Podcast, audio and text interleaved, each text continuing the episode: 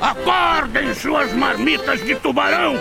Limpem essas orelhas encardidas, porque o Iconicast vai começar!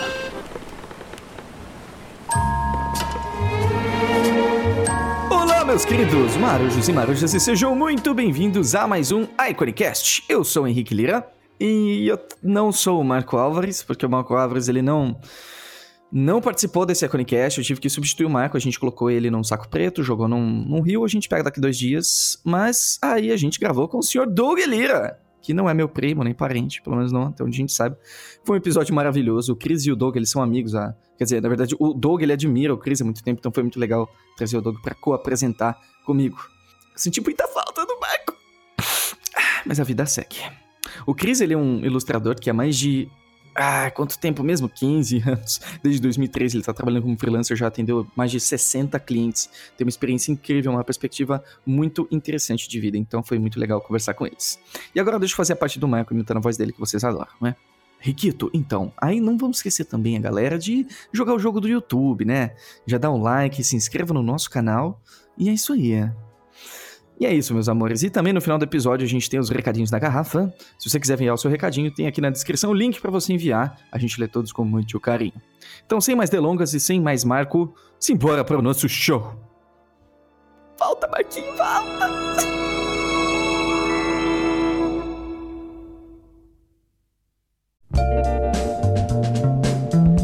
O Dog, ele tem uma série de poderes especiais que ele não demonstra para a sociedade comum. Eu tô percebendo, cara. Ah, tenho vários, cara. Eu sei beber água com Todd. Que ah, pra quê? É uma Que questão horror, de necessidade, hein, Henrique. A questão da nutrição, né? A questão É, de, de pô. comer. Questão de ma- ma- manter o peso. É, cara. Você já acordou um dia de manhã na sua infância e falou: Mamãe, não tem leite? Claro que não, você comia cereal. Eu não, era comum em casa faltar leite. Minha mãe falava: Te vira, esquenta a água, põe Todd e beba. Ué, tá Água bom. Tudo bom, senhor Cris Borges? Um Fala, prazer Doug. inenarrável. Eu achava que você tinha uma voz de criança, cara. Por que, cara?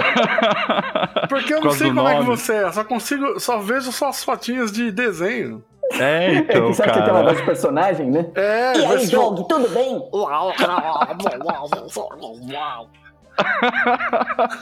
Você sei, né? imagina isso? Entendi. Cris, eu precisava sentido. trazer o Dog hoje, porque o Dog é teu fã de carteirinho. Eu acho que ele tem um caso de amor com você. Não sei se você tá Caraca, sabendo. velho, nossa, eu fiquei, Que eu fiquei chocado, eu fiquei chocado lá na, na live lá quando vi que era você, mano. Eu Fiquei, caralho, Chris Borges, meu Deus!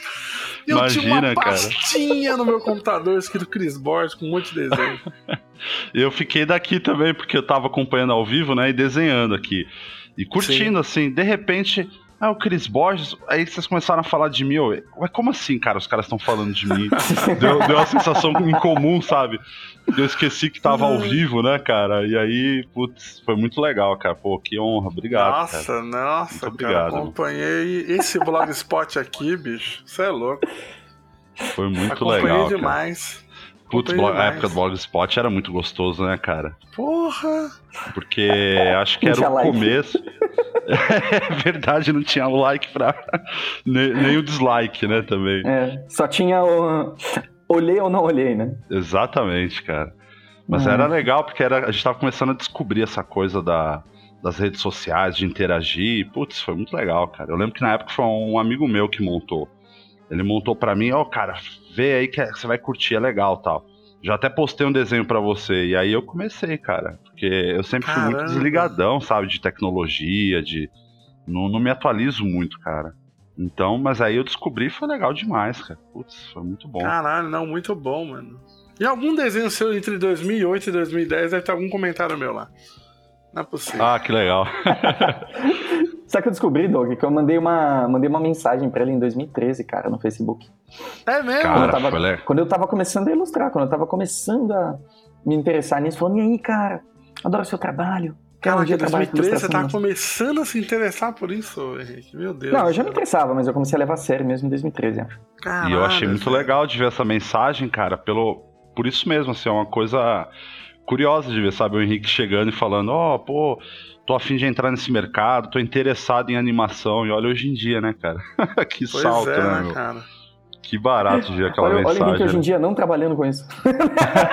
Não, então, já até passou do ponto, né? Já trabalhou, já cansou. Já era, Foi agora é rápido. chefe, pô. É. Mas é muito legal, né? Da gente ver que a gente tem uma relação. é, existe uma relação invisível na nossa área que a gente tem com as outras pessoas, né? Às vezes a gente admira de longe, às vezes, né? E aí a gente conhece a pessoa, o quê? Você é tal pessoa? Ai, coisa Não, maravilhosa. mas o Doug, por bem exemplo, isso. quando escutou a tua voz aveludada. Então. Pô, cara, eu lembro, eu lembro quando eu. Um dia eu tava no Facebook, aí o André Vazios, que. Puta, mano, André Vazios que eu Nossa. Mil anos na Dragão Brasil, as- vendo as capas, as, as cores dele. Aí ele, tipo, pediu solicitação de amizade pra mim. Aí eu aceitei, aí tipo, aceitei de cara, assim, aí ele falou, ô, valeu, cara, curto muito seu trampo. Eu falei, ah, vá, para com isso, É muito legal, Nossa, né, cara? fiquei em choque, cara. Falei, caralho, você tá louco? Você que me inspirou pra cacete, assim. Pô, como você também, ô Chris. Pô, você é louco. Pô, que Copiei obrigado, Eu cara. copiei tanto essas cores, cara. Minha nossa. Eu copiei dar com pau, assim. Ai, cara. Confissões Então, e- e, Iconicast. A minha esposa vai ficar feliz, porque ela, ela me dá uma boa força nas cores, assim. Ela. A gente trabalha junto, assim, sabe? Ah, ela é artista Olha também. aí, que foda. É, ela, é, ela dá, dá uma força mais na parte, né, burocrática e tal. A gente vai seguindo sempre junto, assim. Aí, meu, de vez em quando, Thalita, faz a cor aí. Ah, faço também. Aí eu falei pra Olha ela, Ela faz "Pessoal, flatzão, olha aí que foda. Que Ela faz uma- demais, cara. muito legal, cara. É um É interessante prazer. porque você, desde 2003, está trabalhando com, com ilustração e animação, né? É, então, cara, exatamente. É 2003!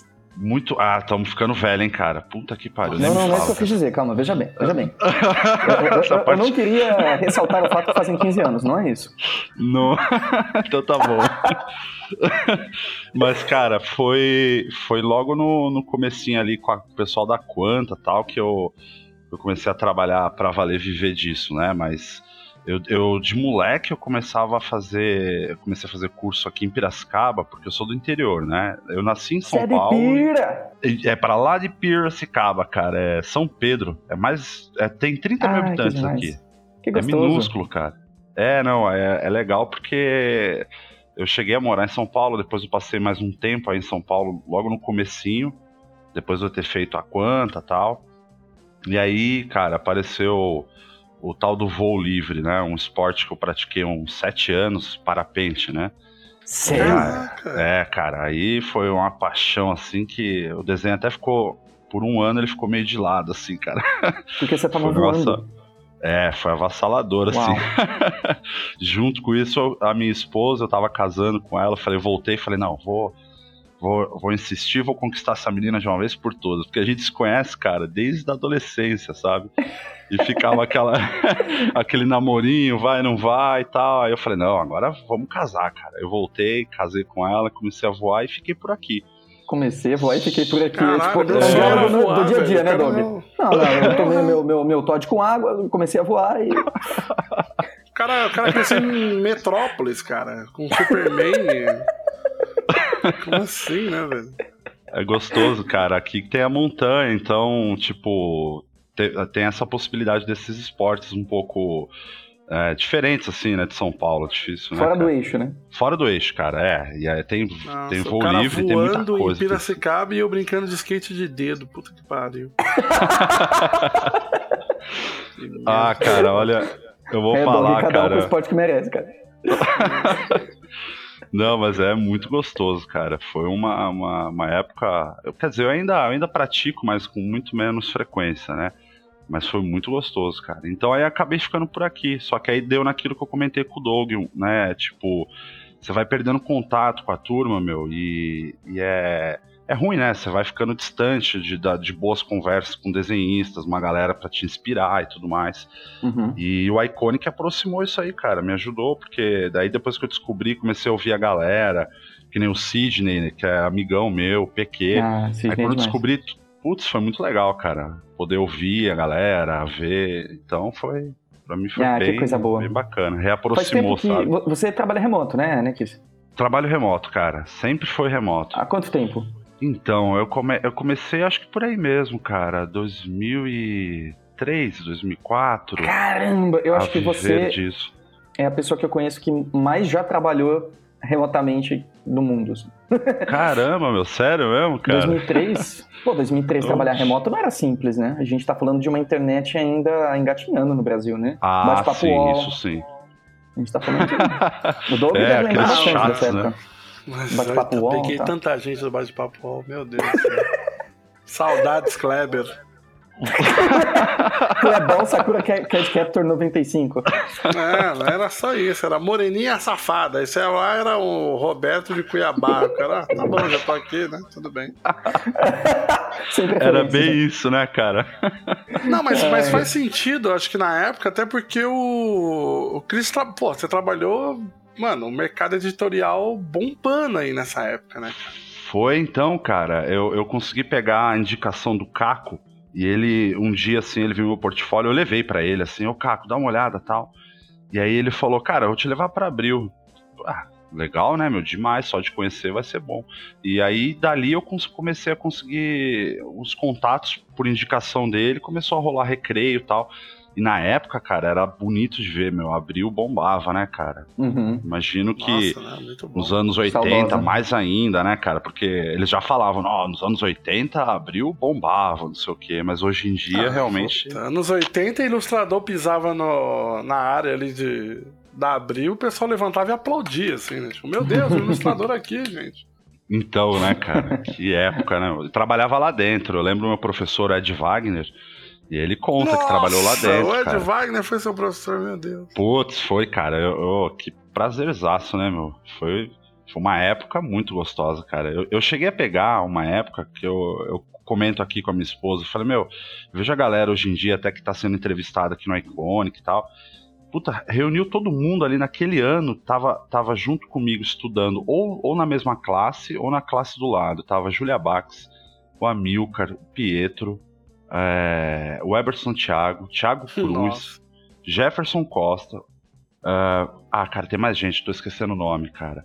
Cara, uma galera assim, e tu- todo mundo junto, a Amanda- Amanda Grazini, todo mundo junto ali, cara. E, e hoje em dia tá tudo aí, né, cara? A galera tudo trabalhando. E foi ali um, um ano que, que rolou na, na Quanta de, de agregar essa turma, sabe? Foi um, Uhum. um movimentozinho que teve ali. E, puta, galera hoje em dia detona, né, meu? Eu vejo. Pô, Trabalho da você turma. você chegou a trampar com o Thiago Martins, não chegou? Então, não, cara, eu che- não, cheguei não, não diretamente no estúdio. Eu fiz um trabalho pra Popota, né? Que era um projeto deles. Foi uma loucura até, cara. E foi um tesão trabalhar. Eu, eu tive acho que cinco ou seis dias pra produzir os cenários lá pra, pra Popota. Foi uma correria, um aprendizado do caramba. Foi muito legal, cara. Caraca, Muito o Thiago bacana. Martins, pra, que pra quem, sei lá, não, não tem a menor ideia, ele pra mim é tipo. um- é uma das minhas milhares de referências também, porque ele era um dos responsáveis pelos, pelos desenhos da MTV, né, cara? Ah, A Foda, Liga né, de meu? VJs, o Fudêncio. Porra, e os caras, mano, os caras que animavam na MTV, né, mano? Pelo amor de Deus, os caras, eles merecem um prêmio Nobel na animação, cara. Porque os caras processo- tinham. um- Mano, era um processo absurdo, né, cara? Os caras tinham um- uma xícara, sei lá, um, um clips e um chiclete pra animar. Era só isso que eles tinham, né? Era fantástico, cara. que No demais. Flash, cara. né, cara? E. e- No e- Flash, cara. Puta, muito legal. E você sabe que a voz do, do Kaki era do PQ, né? Aquele. Nossa, você tá. não sabia, de- cara? Não sabia disso, cara. É, meu, era eles mesmos que faziam as vozes naquela, naquela época ali. Era tudo, tudo eles, cara. E era um, putz, um barato, né, meu? Coisa de guerrilha mesmo, como ele diz, Tá né, merda. cara? Pera, a voz do Conrado é do PQ? É isso mesmo, cara. Não, não, não tô acreditando. Um, Eu eu- vou, vocês vou- deviam ter pedido pra ele agora. fazer aquele, aquele chavão lá. Aquele chavão que ele falava. Vocês deviam ter pedido pra ele fazer, cara. Era muito legal. Caralho, eu não eu vi ele fazendo ao vivo, acredito, você não tem velho. como não rir, cara. Nossa, eu vou, vou caçar isso agora, velho. Peraí. Ai, que É maravilhoso. muito legal. Muito bom, cara. E aí, eu, eu vi aqui no seu site, eu fiquei meio assustado que já tem mais de 63, eu contei 63 clientes é, na sua carteira de clientes. E eu reconheci Cara. 60. Caramba, e como que você encontrou tanta gente? Como que foi que foi surgindo essas oportunidades? Partiu tudo da Abril mesmo? Cara, é... para isso eu tenho que contar rapidinho a história minha, assim, que foi um, um lance que, é, que eu acho que até, até funciona, assim, pra, pra, pra refletir a respeito, porque, tipo, eu, eu consegui achar uns pilares, assim, uns caras à minha volta que, que influenciaram demais, cara, porque quando eu fui pra Quanta, como eu falei, além de ter essa turma toda, esse movimento, eu tive. Eu sempre fui muito atrás, sabe? Muito comunicativo, Uhum. com, converso com a turma, sabe? De, de puxar uma cadeira, e, ô Eberson, você tá conseguindo trabalho? Como que é tal? Então eu tive umas ajudas, cara, no meio desse processo, como eu falei, o Caco, ele me ajudou. Na época da, da Quanta teve uma força do caramba ali do campus, da galera, que depois eles montaram um estúdio. Então dali começou a rolar muito cliente também. E Sim. o Mauro Souza, cara, o Mauro Souza que trabalha na, na, na Maurício de Souza, que ele era responsável pelos cenários daquelas animações de um minuto, lembra? Da- dos anos 90. Nossa, assim. Eram os cenários deles, até Não, inclusive Mauro essa. Souza, que a arte final É. dele é muito característica, né? Vê Isso, a arte final é dele, você fala, hum, isso trabalho. aqui é do Mauro Souza. Exatamente, cara. E eu, eu nessa, assim, tava começando o Orkut, aí eu. Nossa, vamos ver se esse negócio é bom mesmo. Meu amigo também, outro amigo meu, Samuel Fonseca, né? Ele. ó, Nossa, bom demais. Né? Você conhece o trabalho de Samuel, né, cara? Muito Conheço, legal. Ele faz, conheço, faz quadrinho. Ele é da minha cidade, cara. É eu e ele aqui. E o Bruno Baca também, que hoje em dia trabalha. A gente era os Que três foda. fãzão aqui de desenho. E aí, num dia, ele falou: Meu, monta o Orkut tal, que é legal. Procura que tem uma galera. Aí eu procurei o Mauro, cara. Na época, putz, mó fãzão, né, cara? Assim, do. Até hoje sou, mas tava conhecendo, né, o mercado, as pessoas, e aí eu mandei uma mensagem pra ele, ó, Cris, vem cá, vamos conversar, tal. E cara, dali eu consegui muita indicação pelo Mauro também, cara. A gente trabalhou muito tempo junto. Chegamos até montar um, um estúdiozinho, orangotango tal. E aí dali começou a rolar muita indicação, cara, de, de, de cliente que ele me passava. Cris, pega esse trabalho aqui, é um freela que apareceu, eu não vou poder pegar. Então eu tive muita sorte, Henrique, por causa disso aí, Uhum. cara. Eu, eu consegui muita muita ajuda nesse, nesse- nessa estrada, nesse caminho, né, cara? Isso é, isso é uma coisa que às vezes eu escuto vocês falarem, né, que, que estar conectado com as pessoas certas e tudo mais é, é algo muito positivo e é, é real, cara. Você conseguir ter bons contatos, é, né, ter um trabalho bacana, mas principalmente eu acho que querer, né, cara? Eu acho que o meu, meu lance não foi nem tanta qualidade de trabalho, foi o querer, né? Meu, tô afim, passa aí, vamos em frente. E foi acontecendo, cara. Ah, mas eu acho que isso é essencial, né, cara? Tipo. Ah, eu tenho, tenho muitos amigos que eles, eles acham que eu fiz, tipo, uns 15 cursos na Quanta. assim. O pessoal fala, ah, você, fez uns. O quê? Uns 10 cursos na Quanta? Eu falei, Não, eu fiz, tipo, anual, assim, tipo, o curso anual foi tipo dois. Os caras, não, mas dois não é possível, mano. Por quê? Ah, você ficava o tempo todo na conta? Eu falei, sim. Eu fiz um curso em 2008 e 2009, só que até, tipo, sei lá, de 2008 até 2011, cara, eu ia na Quanta lá uma vez por semana, assim, ficava lá rondando, enchendo o saco e mostrando desenho. E, ai, fulano tá procurando assistente. Eu ia lá com a minha pastinha embaixo do braço, aí o cara não, não me aceitava, eu, eu voltava, conversava com o campus, ele, tipo, ah, o que que foi? Eu falei, ah, não sei, tô procurando outras coisas.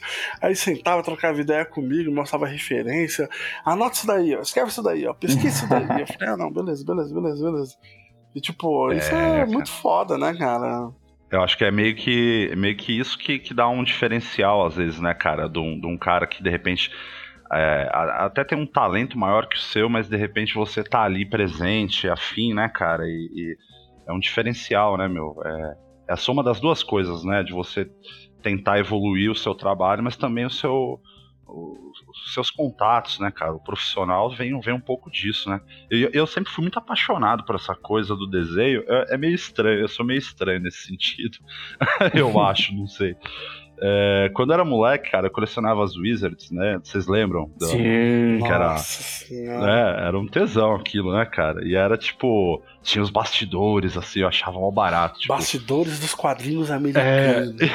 Entrevista com Jim Lee, o criador dos. Nossa senhora, mas eu ficava relendo aquilo e eu, e eu peguei uma paixão meio estranha pelo lado comercial da coisa, cara. Por, por ver assim, eu não sei, acho que eu fui alimentando uma, uma ideia de que, ah, não é possível, acho que eu nunca vou conseguir trabalhar com desenho. Então eu achava legal ver eles falando sobre. Ah, eu fechei um contrato, assinei com a Marvel Comics. E, e, aí ficava aquela coisa na minha cabeça, né, meu? Puta, deve ser muito legal não ter tempo para viver, ter que cumprir prazo. então eu fui alimentando um gosto tão grande por isso, cara. Caraca, o cara tinha desejo é, né? pra trabalhar com publicidade, né? Um, tipo, um Exatamente, cara. Exatamente, eu achava um barato quando os meus trabalhos apareciam e falava, ah, Cris, olha, mas o, o prazo tá apertado. Eu, isso, isso. Não, não. Era disso que eu tava falando. então eu sempre gostei muito, cara. Assim, eu acho que influenciado pelas Wizards. Eu lembro também, eu não sei se vocês vão lembrar, um, umas revistinhas em quadrinhos que saíam. Era uma oportunidade que davam um, um ilustrador, né, um quadrinista por mês também anos 90 isso, é, do Mega Man. Vocês lembram? Nossa senhora, cara. A revista do Mega Man Você lembra organizada disso, por. Para o Peixoto, o nome dele? Peixoto, Peixoto, Sérgio Peixoto, que era um dos Isso. organizadores lá do. Antes de Anime Friends existia Anime Com, que era organizado pelo Sérgio Peixoto. Aí ele Exatamente. organizou essa revista do Mega Man, onde ele chamava alguns quadrinistas, roteiristas, para criarem uma história, tipo, totalmente derivado, né, do, do, do desenho e de, do jogo e tal. E lá surgiu, tipo, Daniel HDR, Eduardo Francisco. Exatamente, PH, cara. Uma mano, galera um fera, monte de né? gente, uma... Erika Wano. Ixi, nossa, foi... eu mandei cartinha pra Érica quando eu tinha 13 anos de idade. Érica, o que, que você acha do meu desenho? Olha, é, sorte final até que tem futuro. mas aí... Não, mas ela foi super simpática e, e, e, bem real, assim. Ela foi bem honesta, sabe? E dessa revista, o, o Doug, eu não sei se você lembra, Doug, tipo, eles depois eles faziam uns relatos como que foi a experiência. E era tipo sempre. Ah, eu terminei com tendinite na mão. Ah, triste, né? Sim. Isso, cara, mas eu não sei porquê, eu também achava aquilo demais. É demais sabe? ficar com mal do, do, Não conseguir mais desenhar direito. É uma delícia ter problema nas costas. Você não, acha, cara? Que não, ingenuidade, eu, eu via isso e ficava fascinado, cara. Fascinado, assim. Eu via lá, tipo, caralho, o Daniel HDR, ele foi um dos poucos a fazer no digital. Meu Deus. Porque antes, para quem, quem pesquisar aí, revista Mega Man eu não sei como é que era o nome dela, né, cara? Não sei como é que o pessoal vai pesquisar, mas qualquer coisa eu acho um link aqui e mando pro Henrique colocar aí no, no post aí pra galera ver. É, ela era, é, Novas ela era parceira da Animax. Novas lá, Aventuras né? de Mega Man. É isso? Isso. Eu acho eu que é acho isso. que era isso, mas tipo, a grande maioria das histórias eram feitas à mão, cara. Era nanquim, aquarela, era guache, era lápis de cor, feito um lápis de cor. É. Era tipo um troço muito louco, assim. Não tinha, tipo, pessoal usando tablet. eu nem sabia o que era isso na época, sabia nem que existia, cara. O Edu Francisco, cara, o dia que eu vi a revista do Edu Francisco, né? Meu Deus do céu, cara. Nossa, ele é, ele é, muito. Essa época, o Cris, era a época que eu ficava sentado na rua, conversando com meu amigo que não podia sair da casa dele. A gente ficava sentado, na... eu ficava sentado do lado de fora da calçada, com a prancheta, e a gente ficava trocando assim as revistinhas assim pela fresta assim do portão. E vendo e ficava, mano, um dia eu vou trabalhar com isso. Ai, meu sonho. Era, era a mesma coisa comigo, cara. Eu, eu, eu conheci um menino na quinta série, aquela coisa, né? É, quinta série, sozinho na escola lá, era o único que desenhava. Aí o pessoal, nossa, o Cris desenha bem, né? Aí você, molecão, né? Você se sente, né, cara? Falar, ah, provavelmente eu devo mandar muito bem. De repente me chega um menino de uma outra cidade, assim, o Guilherme Trindade, cara. É uma pena, hoje em dia ele é músico, puta do músico, mas ele nem trabalha mais com desenho, assim. E a família inteira é músico e desenhista de talento, cara. Família toda artística tal, muito legal, cara. E, e aí o menino chegou desenhando, cara, num nível, assim, sabe? Ele desenhava uh, o Capitão Ninja, você lembra desse, desse Nossa, dessa Capitão Ninja também? do Marcelo Cassaro. Que era Marcelo só um, um, cara mascarado com roupa de exército e boné. Exatamente. E aí, aí, cara, ele desenhava aquele Capitão Ninja. Cara, foi um misto de euforia com. com cara, eu preciso melhorar, cara. Não, não é possível. Aí eu grudei nele, Guilherme, me ensina, vamos junto e tal.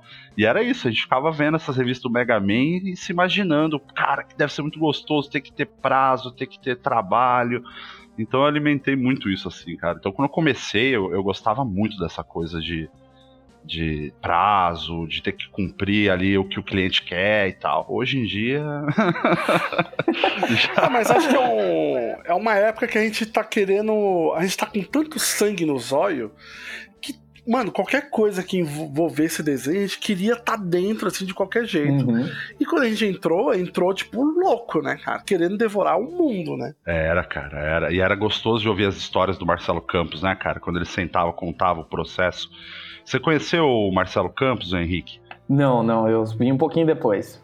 Ele, ele, cara, era, era gostoso, pelo menos naquele período ali, ele contando como foi, né, aquele, ele que entrou ali no mercado, abriu as portas, pelo menos, né? E ele, e ele contava, é. cara, é, era duas revistas é, em quadrinhos em um mês, cara. Era uma coisa assim, Sim. insana. Desenho arte final, capa, pôster.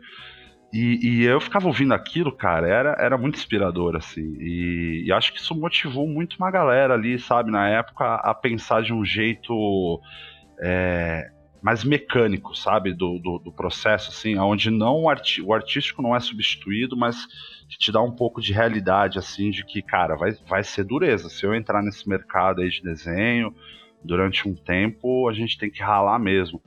Uhum. Porque as histórias do Campos eram muito intensas, cara. Era um negócio assim que ele, ele é. contava pra gente. Fala, pô, meu, o cara, o cara, por ali uns dois, três anos, realmente se dedicou ao extremo, assim, sabe? para manter o nome não, e, e tudo. Que sorte, que sorte ou não que o brasileiro teve de, tipo. Cara, o Marcelo Campos ele foi um dos primeiros brasileiros a desenhar pro mercado americano. Era. Tipo, ele é um. Cara, ele faz parte da história dos quadrinhos do Brasil e, cara, mundial também, porque ele veio com um estilo totalmente diferente. Aquela coisa meio Bruce Timm, que é o cara que reformulou a Liga da Justiça, que era toda quadradinha, né? Estilizada e tal. É, é muito louco, né, cara? Porque ele já veio num nível assim absurdo eu cheguei a ver umas páginas dele em A3, Henrique, que você sangraria pelos olhos de ver. Porque foi na época que eu fazia curso de quadrinhos na Quanta, e aí um dia o professor chegou com os originais. Eu não sabia que era original, né? Ele chegou com uns papéis assim grandes assim e falou: "Olha, isso aqui é do Marcelo Campos". Aí todo mundo olhou e falou: "Que legal, né? Ele fez no vetor?" Ai, caramba. O pessoal, não, não, pincel, vetor. Cara. Eu falei, ah, então ele fez na caneta. Não, é pincel. Filho. É pincel, cara. É, cara, era maravilhoso. prédios cara. assim de Manhattan, assim, tipo, perfeita a linha, cara. O cara fazia no pincel. Eu não sei como ele fazia aquele troço, cara. E era muito legal a, a, filosofia que, que ele, ele passava ali na escola. Pelo menos eu não sei se eu via dessa forma, porque né, já fazia sentido para mim ele pegava muito no ponto do, cara, é, trabalhe a força do seu traço, né? O que tá por trás ali. Eu achava muito legal isso, cara. Eles pegarem no pé, não, não só com anatomia, não, não só também os fundamentos, mas também a coisa de você conseguir pôr em prática tudo aquilo que você aprende lá, sem se preocupar de repente ter uma estética final muito muito intensa, sabe? Sim, Porque na época sim, tava sim. nascendo muito aquela coisa do degradê no Photoshop né? Degradê pra todo lado, né, cara, dos quadrinhos Degradê no Corel. Exatamente. E aí, de repente, ele, não, Cris, dá uma olhada, cara. A força do traço desse cara e a simplicidade é uma cor chapada tal.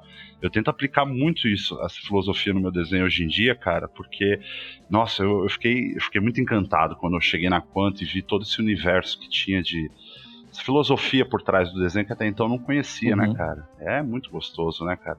Essa é uma etapa ah, do, do, do desenhista, assim, que eu acho nossa, apaixonante, cara. Tenho muita saudade dessa descoberta, né, cara? Eu era muito apaixonado, assim, por ver, ver cada descoberta de, de. Puta, eu nunca imaginei que dava para fazer dessa forma, que ali era uma reunião de muita gente talentosa com experiência, o Roger, o Ed, o Eduardo Ferrari, então era uma galera ali que ensinava muito, né, meu? Ah, pô, bastante.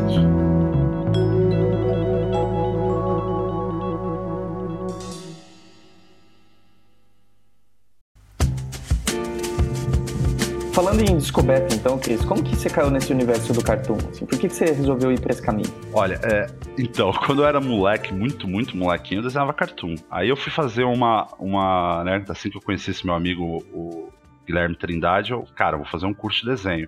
Piracicaba tinha, e tem ainda, né, a Magnoart, e ali, cara, era mangá na veia. Aí eu queria ser do mangá. Ah, ainda mais. time mangá, que time mangá, cara. Exatamente, cara. A época do Cavaleiro do Zodíaco e Yu Yu Hakusho. Ah, não, tem que ser mangá, Nossa cara. Virava, né, meu? E ali foi. Eu fui no mangá, no mangá, no mangá. E aí, no meio do processo, eu comecei a ver que, cara, era mais o cartoon. Até que, de novo, eu interrompi o processo do cartoon quando eu cheguei na Quanta, cara. Aí a cabeça explodiu, eu vi a galera fazendo quadrinho norte-americano. Já tinha esse sonho da Wizards, né, cara? De, nossa, mercado norte-americano. E aí eu entrei de cabeça. Virei um, um- uma cópia do Roger Cruz, cara. Literalmente. Tanto que eu tenho o maior orgulho de ter feito uma arte final no original dele uma época. Cheguei a pegar alguns trabalhos pra fora com arte final. foda. Não, foi um tesão, cara. Foi para mim, nossa, foi uma honra, cara. E aí eu achei que era aquilo. Só que um dia, cara, eu tava assim vendo o Nickel Náusea e eu pensei, cara, esse cara ele deve se divertir tanto no processo e deve ser tão pouco sofrido, porque pra mim, que não tinha. O, o meu traço nunca foi lá muito de- dessa linha mais. é, um pouco mais realista do- do- dos quadrinhos norte-americanos e tal, né? Então eu sofria muito no processo, cara. E eu falava, putz, olha o Nickel Náusea, cara, ele deve fazer isso com, com uma simplicidade, e é tão bonito, né, cara? É, é- tem toda uma alma por trás. E aí eu voltei de cabeça, cara. Falei, não, cara, é, é o cartoon, é o que eu gosto mesmo. Hum, E pra, pra minha inocência, eu achava que aí eu tava perdendo o mercado. E na verdade, não, né, cara? Eu tava abrindo chance para novos mercados, porque. Posso estar errado, não sei, mas eu tenho a impressão que o cartoon hoje em dia ele, ele te abre mais portas do que o mangá, do que o quadrinho norte-americano, essa coisa. É, uma, é muito específico, né, cara? É, não sei se eu tô Tipo, falando o mangá besteira, mesmo mas. em publicidade, o mangá e o quadrinhos americano, tipo, onde você vai aplicar eles fora o, o mercado próprio, saca? É muito difícil, né? É, cara, eu tive um- uma sorte, assim, então, de ter escolhido isso, porque nisso começou a vir também o, o meu carro forte, acabou sendo durante uma época o didático, né, cara? Uhum. E aí, e aí eu me apaixonei por todo esse universo da, do Cartoon Network, que, que foi algo que eu sempre já, já gostei e, e, e acho que eu encontrei ali no meu traço. É, me- rolou uma identificação, né, cara? Eu lembro que o Cariello ele falava muito um lance de tipo, ah, meu, antes ali dos 30 anos de idade é difícil você encontrar o seu estilo, né? Olha, não, não. E- Posso, posso dar um Não, pause não nisso, foi- que é muito especial você falar isso. Porque a gente tá numa geração tão imediatista que a pessoa tem 16 anos, não tem estilo próprio e tá chateado. Caramba, É. não, cara, é e mesmo. aí você me vem cara. com essa informação. Cara, mas eu vou te falar, Foi, Henrique, cara. que eu acho que isso não é de agora. Eu acho que sempre foi assim. Porque, ó, eu, eu vou te contar um- uma pequena historinha. Eu estava fazendo curso de, de ilustração, ou era de quadrinhos, não sei, há, há exatamente 10 anos atrás. Uhum. Estava lá na sala de aula e comecei a rabiscar a folha assim, puto da vida. Aí o, o Davi Calil entrou na sala e aí eu falei pra ele: Ô Davi, como é que você encontrou o seu estilo? Porque eu tô tentando achar o meu estilo e eu não tenho estilo, não sei o quê. Aí ele virou pra mim e falou: É, cara, eu tenho quase 30 anos e eu não sei o meu estilo. É igualzinho falei, ele, cara. Ele falou isso pra mim, eu falei, caralho, velho, o cara, tipo, tá chegando em uns 30 anos e, tipo, falou que não, não tem noção de qual é o estilo dele. Eu simplesmente larguei, falei, foda-se. não vou me preocupar com isso. E aí, o, mais louco é, é exatamente esta semana eu recebi a mesma mensagem, cara. De um cara falando, pô, não sei o que, eu tô procurando meu estilo. Aí eu contei essa história pra ele. Falei, cara, eu tipo, eu não sei se eu tenho um estilo super definido hoje em dia, mas eu tenho algumas finalizações de trabalho que eu gosto de trabalhar, assim, mas. Mas ter uma cara específica de olhar e falar, nossa, isso aqui é do Doug. Eu não sei se eu tenho muito isso, assim. Eu falei pra ele, falei, cara, sei lá, não, não se preocupa com isso. Vai estudando os fundamentos aí, que uma hora você vai descobrindo a sua forma de desenhar uma mão, a sua forma de desenhar um olho.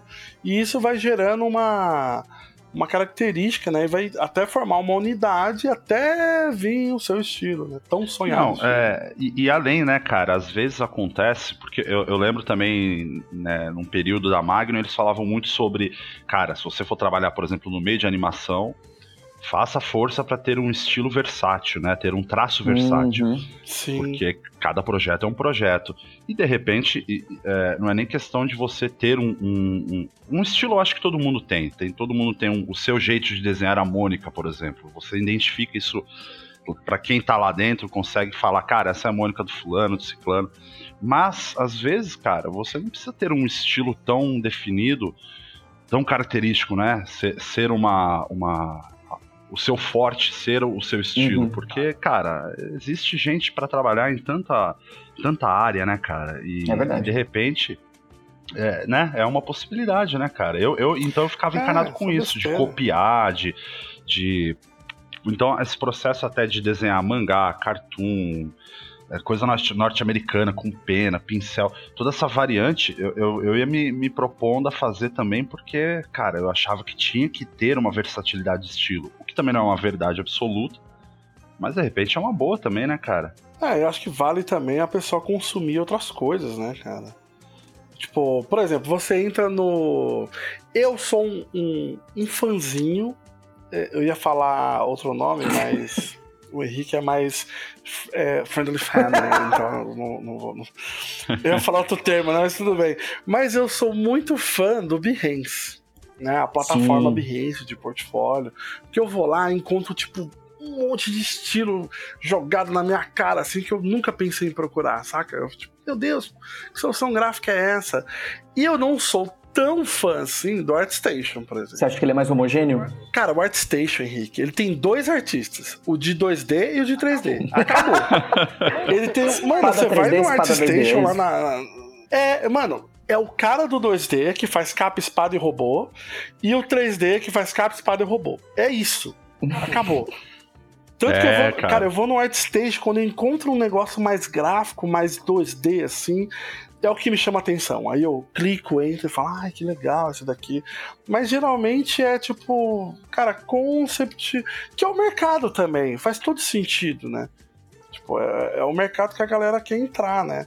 Então, tipo, só pelo ArtStation, tipo, não precisa ficar grilado com estilo, né? Porque você encontra muita gente talentosa com estilo variado, só que se você cerrar os olhos assim, não é tão diferente assim. Entendi. E o mesmo vai acontecer também com cartoon, né? Você pega pega 10 tumblers aí de pessoal que trabalha com área de animação, você vai começar a achar uma unidade também.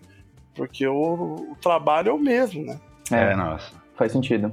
E isso não precisa ser um problema, é isso que o Chris está dizendo, né? Que eu achei super interessante. Depende muito do teu objetivo, Sim. né? É, cara, é, é, é, que nem tem o Mike Miola que ele, ele, ele vem com aquele estilo todo inovador e tal, né? É, pô, é fantástico aquilo, é muito legal. Todo mundo gostaria de poder ter ali o seu estilo representado e admirado, mas também é, é interessante você pensar que o mercado nem sempre absorve esse tipo de pessoa, né, uhum. né, cara? É, tem espaço para todo mundo. É, essa é a minha visão, tá, gente? Eu não, não tenho. Essa é a minha. Como eu também falei, eu não trabalho tão próximo das pessoas aí em São Paulo, mas é, é, o que eu absorvi do tempo foi isso, assim, de que talvez tenha espaço para ambas as coisas, né, Henrique? Uhum. O que você acha? Cara, não, com certeza, com certeza. Acho que tem, tem espaço para qualidade, sabe? Exatamente. Seja isso o que, que quer dizer. Se você demonstrar qualidade, eu acho que existe espaço. É isso Mas aí. Mas é interessante cara. porque você já passou por mais de 60 clientes e eu queria saber o que, que eles buscavam, quais, quais padrões você encontrou de demanda, assim, de coisas que eles geralmente demandavam de você em relação também a teu estilo, mas a entrega, assim. Quais padrões você encontrou ao longo desses 60 plus clientes aí? então, cara, uma coisa que, que eu notei que acontecia, e meu pai falava muito, muito isso para mim. Meu pai, minha família não é, não é do da arte, assim, minha mãe pintava tudo, mas enfim, não, não, não trabalhavam com arte, trabalhavam com comércio mas achavam que o processo era o mesmo. E, e eu acho que estavam certo, Henrique, no sentido de que todo cliente ele quer sentir segurança no, no, no prazo, e, e na qualidade, né? Da, da, daquilo que você se Da propôs. entrega, Então, uhum. teu portfólio. Exatamente. Teu portfólio tá ali ele não quer que, de repente, poxa, mas eh, você me mostra um nível e agora tá me entregando outro, né? Uhum. Então ele, ele insistia muito isso, assim, ele falava. Ele fala, né? Tipo, Cris, ó, pensa como um chinês, cara. Um chinês ele produz em grandes demandas, não tudo em altíssima qualidade e, e o prazo acima de tudo tal. E, cara, é uma visão muito dura, né? Pra gente que, que, que navega na arte, assim, você pensa, pô, mas pá, e aquela coisa do artista tal? E que tem, que existe, ele sempre respeitou muito isso, mas ele falava, mas eu acho que o cliente, Cris, ele, ele quer ele quer o teu, o teu melhor dentro do prazo. E eu acho que um pouco é isso, Henrique. Eu tenho essa impressão, cara, que na maioria das vezes o cliente ele gosta, fica muito satisfeito quando você cumpre é, as, as metas, assim, não, não reclama muito sobre emendas, é, que é, né, um- é uma, uma etapa bem chata do nosso, nosso trabalho, né, cara? Que a gente quer impor uma ideia nossa e o cliente, de repente, não tá pensando igual você. E a gente fica frustrado às vezes, né, cara? Uhum. Pô, eu- é tão legal esse caminho que eu adotei e ele quer outro. Ok, vamos em frente. Mas eu acho que isso agrada, cara. Isso que vai agregando um- uma certa solidez ali e o cara vai vendo, pô, eu posso contar com o Cris. Tanto que para didático, por exemplo, eu virei o tapa-buraco, cara, uma época. O que era ruim assim, cara, mas tipo, né, meu, trabalho, vamos em frente. sabiam que você resolvia. Exatamente, cara. Ligava assim, Cris, pra amanhã, ok, né? Já nem perguntava, mas. Ah, e você ok. gosta, né? E eu adorava, né, cara? Nunca vi, cara. O Cris é a primeira pessoa que eu conheço que gosta de virar à noite, de ficar doidão, de socar a cabeça na parede, cara. Olha, eu não gosto de ficar doidão, mas eu prefiro fazer esses trabalhos da, da noite pro dia do que ficar três meses fazendo uma coisa só. é, eu também, cara, eu também. Mas eu, eu acabei também, Henrique, uma coisa que eu fui fazendo com o meu trabalho foi desenvolver ele todo em torno da ideia de ser é, o mais dinâmico possível sem perder aquilo que eu gostava, né? A expressividade e Certo. tal. Mas eu, cara, numa época eu ficava pensando qual é o melhor método para eu finalizar isso aqui rápido, sem decair a qualidade. Então eu fui inventando ferramentas. Hum, E isso me ajudou muito, cara. Aí chegou uma época que eu conseguia produzir sem necessariamente ter que virar à noite e tudo mais. certo. Que é uma, uma coisa que eu converso muito com um amigo meu, Samuel Fonseca. Às vezes eu falo pra ele, né? A gente vai discutindo sobre, sobre desenho e tal. É, raramente também, porque ele também tá sempre ocupadão e tal. E aí quando a gente senta pra conversar, eu falo, às vezes, pô, esse processo que eu criei, cara, me ajuda muito a- a acelerar o trabalho. E, e é uma coisa que eu vejo pouca gente fazer. E eu peguei isso muito do Mauro também. O Mauro ele tinha um, um processo de trabalho muito dinâmico, sabe? Então, acho que às vezes, cara, você mirar nos pilares, assim, uns caras que, que já estão ali no mercado e, e ter humildade mesmo, sabe? Ô, ô Mauro, sabe? Caco, Campos, toda essa galera, me explica aí como é que você faz, qual é o teu processo. Isso pode te dar uma clareza tão grande, cara. E pra mim foi muito bom. Eu apliquei isso demais, assim, o Jefferson Costa, eu e ele ficava uma época brincando de ver quem produzia mais rápido, Mano. sabe? Jefferson Costa é um mutante da ilustração. Ele é um monstro, né, cara? É muito bom. não existe pe- não existe pessoa mais rápida que Jefferson Costa. O cara fez um quadrinho de 20 páginas numa É, semana. a gente, E a ele gente é muito via bom, isso, Henrique. cara. Tipo, ele é muito bom, assim, tipo, não é pouco. O cara é, é excelente, assim. Ele tem um, um cartoon, ele tem uma solução gráfica, assim, pra, pra estrutura que, cara, é absurdo, né, cara? Absurdo. Você falou essa coisa do processo, Cris. Hum. Foi nessa época, pensando em, tipo, ah, como é que eu vou fazer isso rápido, que você começou a desenhar no estilo UPA? Porque, mano, eu vejo seu desenho e falo, mano, isso aqui é animação UPA lá, é o Mr. Magoo. Deixa, deixa eu contextualizar as pessoas o que que é o UPA. UPA é mais ou menos um movimento de cartoon modernista, assim, né? Que ocorreu nos Uhum. Estados Unidos, que é o que deu origem ao nosso cartoon mais, mais moderno hoje, né? Por exemplo, o Mr. Magoo, né? Cara, É, é, é- Viva o Picasso, né? sim, não, é assustador você pegar um, um, sei lá, uns desenhos lá de 1949 e você ver toda a base ali feita já, cara. Como, como ele é moderno, Opa. né? Como ele, ele envelheceu bem. Envelheceu bem, né? É, cara, é, é, é, é parte sim do processo, isso que você falou, e eu acho fantástico, cara. Eu, eu tenho essa mesma visão maravilhada, assim, do, do, das soluções que eles arrumavam nessa época, né, cara? É, pro cartoon, o, o que fez o cartoon ser o cartoon, né, cara? Sim. O Hanna-Barbera, o jeito que eles desenvolviam o processo de criação, e acabou que sim, é, Doug, tipo, eu acho que esse, todo, todo esse meu estilo, além, além da, dessa mudança de, de estratégia, vamos dizer, não, cara, eu acho que não é legal ficar mantendo o meu traço no quadrinhos norte-americano, que não, não é a minha, assim. Quando eu entrei, então, de vez no, no Cartoon, eu, eu foquei muito nisso, porque o Cartoon, eu acho que ele tem uma coisa de, de já, já ser rápido, dinâmico, a charge. Às vezes eu vejo alguns clientes, assim, darem uma pirada, tipo, Cris, faz um cartoon com uma perspectiva correta tal. E eu confesso, vai, talvez seja um pouco errado a minha parte, mas eu fico até um pouco frustrado, porque, tipo, acho que o grande X da questão do cartoon é exatamente a dinâmica, né, cara? O porquê eles faziam aqueles Sim. cenários, né? Uhum. Eram, eram cenários com perspectiva, uma solução tão inteligente onde você não precisava redesenhar ângulos. Então, vamos usar, tá pronto, tá, tá feito. Já alguém inventou isso? Obrigado, vamos usar. E, cara, eu aplico muito isso. O lance do plano frontal, dificilmente eu faço uma imagem. é, eu aprendi isso na, em aula lá com. estudando Mike Miola.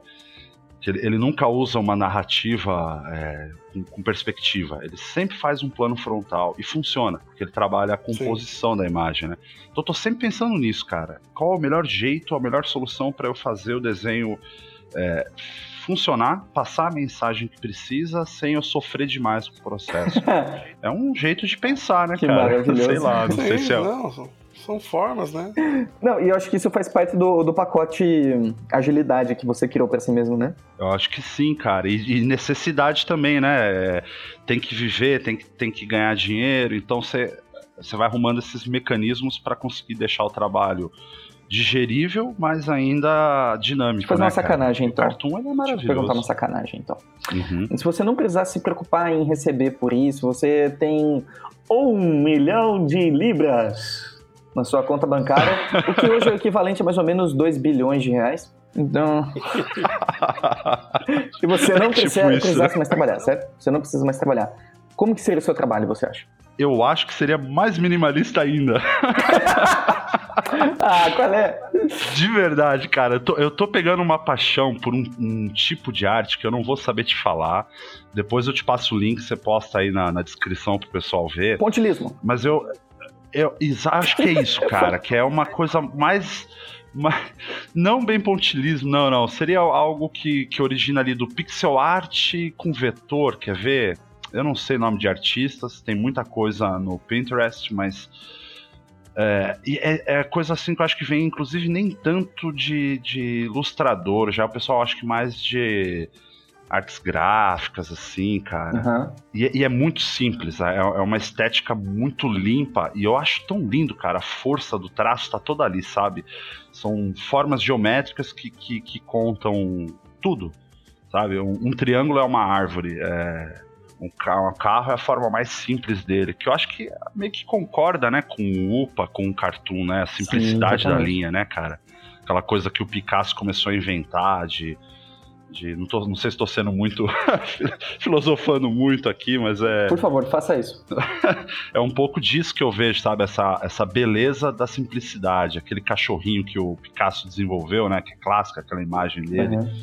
Com uma linha o cara consegue contar ali. O mesmo cachorro que às vezes a gente também fica maravilhado com aquela coisa do renascentismo. E, e ele também conta o cachorro na versão dele, mas com uma simplicidade, cara. Eu acho isso fantástico, cara. Eu acho muito legal. Que é o que eu, eu vi muito, que eu te falei, no traço do campus, na, naquela, naquele movimento todo que começou a acontecer, que o PQ abraçou isso, o Jefferson, é, de, de estilizar, né? De deixar o traço mais. é, mais puro, talvez, não Uhum. sei. É, acho que é por aí. Não sei se eu tô certo ou não, mas é por aí. Você tá certo, vou dar, vou dar crédito pra Ai, que mais, cara. Bingo!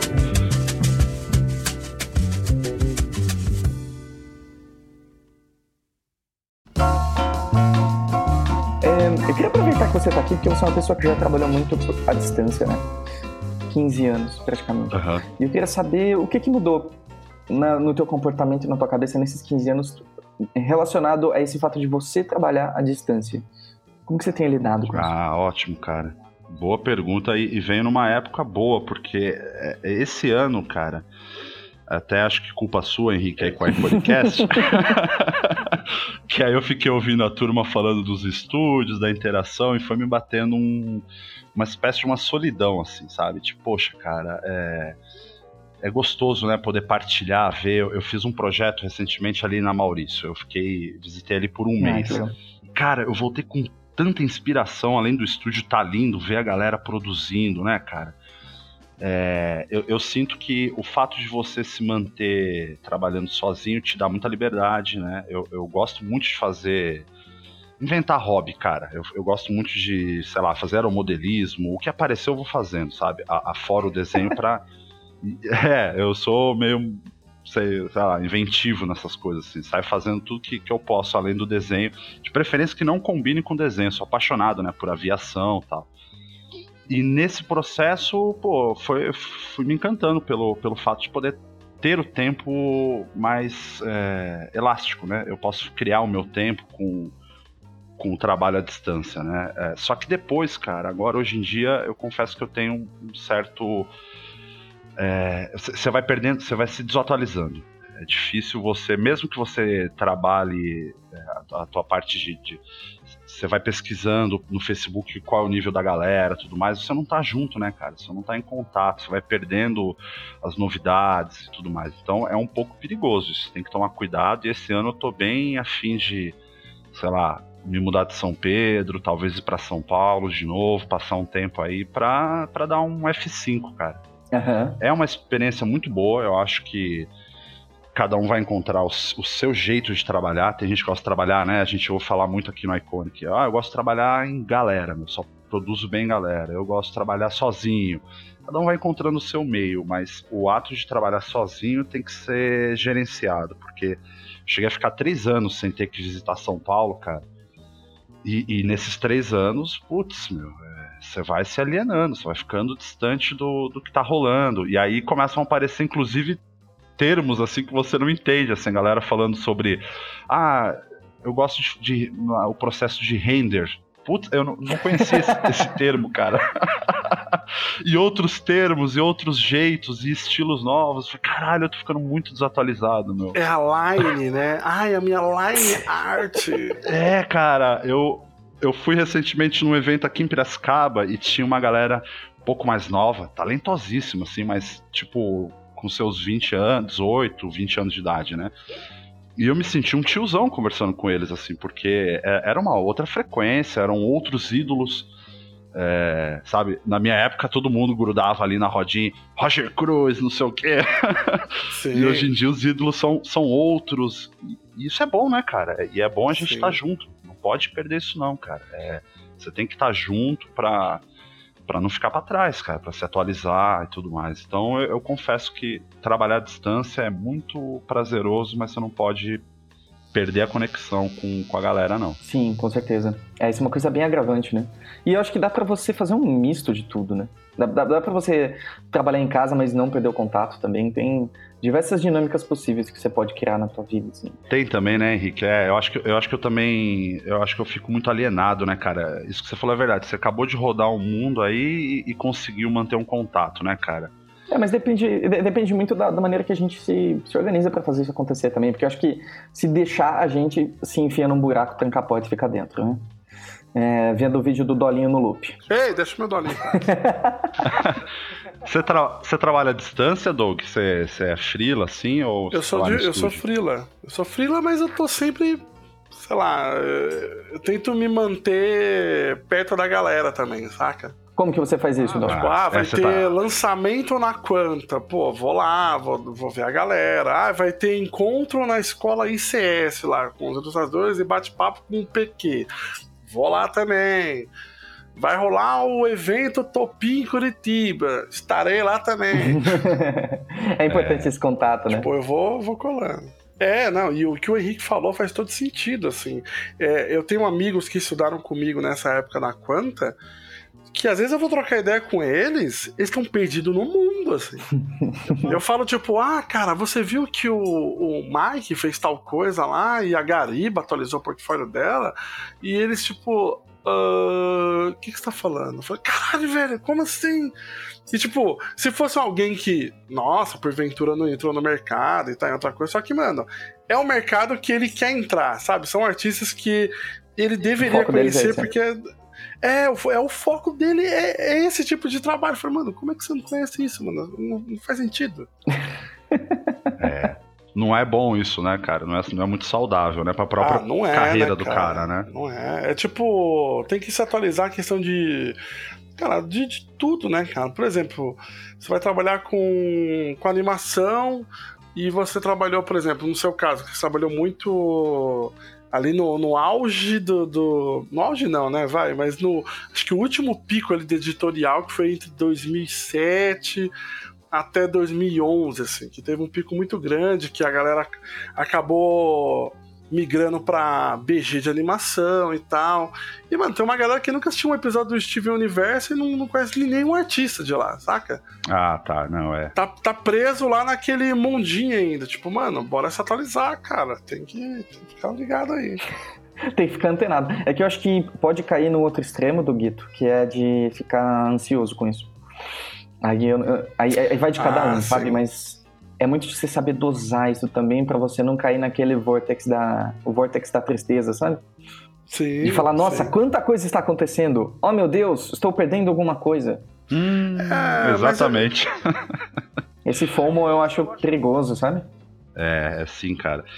Ô, Doug, é, é isso que ele falou, talvez seja pra refletir também, cara, porque assim, eu nunca tive lá muita ansiedade com o meu trabalho, talvez porque eu, eu- Não sei, cara, eu acho que eu não esperava muito, não. Eu, eu, eu tive umas referências durante a adolescência ali, quando, quando eu fazia Magno Art, de que trabalhar com desenho era uma coisa basicamente impossível. Então eu fazia o meu melhor, mas eu achava que não dava pra ser desenhista. Tinha uma visão muito muito parecido com algumas pessoas que eu ouvi aqui conversando, cara. Poxa, eu nem sabia, até os 18 anos de idade eu não sabia que dava pra viver de desenho. Eu tinha uma consciência um pouco ampla de que tem gente que vive sim, mas não pra mim. Então eu nunca fui muito ansioso, cara. Esse ano eu comecei a fazer esse, tipo de atualização, porque eu sou muito alienado, cara, assim, a- em redes sociais e tal. Minha esposa que me dá uma força nesse sentido. Tecnologia, tal, WhatsApp, putz, eu fui ter agora aí recentemente. E, e aí eu comecei a ficar meio ansioso, cara. Comecei, caramba, meu, eu tô perdendo, eu tô ficando pra trás. Começou a influenciar no meu trabalho, comecei a ficar inseguro. Ah, Ah, eu tô é fazendo foda. tudo errado, não é possível. Aí não, vamos lá, respira, calma. né?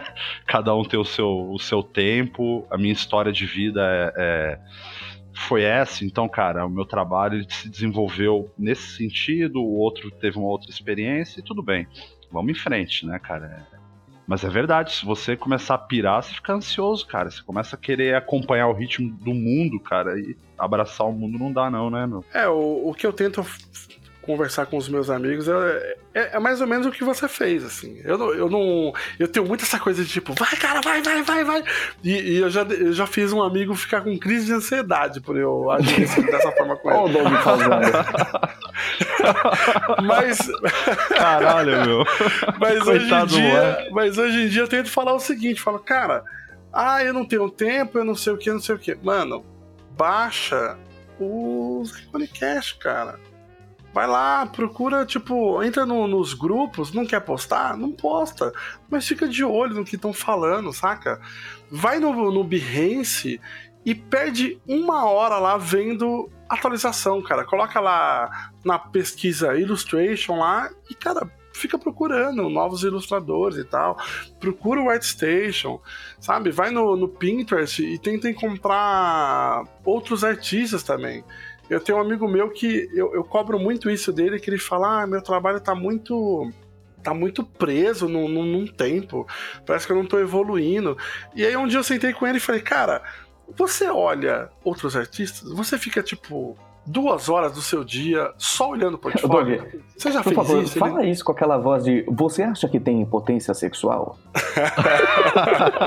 Ó, seus problemas acabaram. Chegou o Behance. Duas horas de Behance.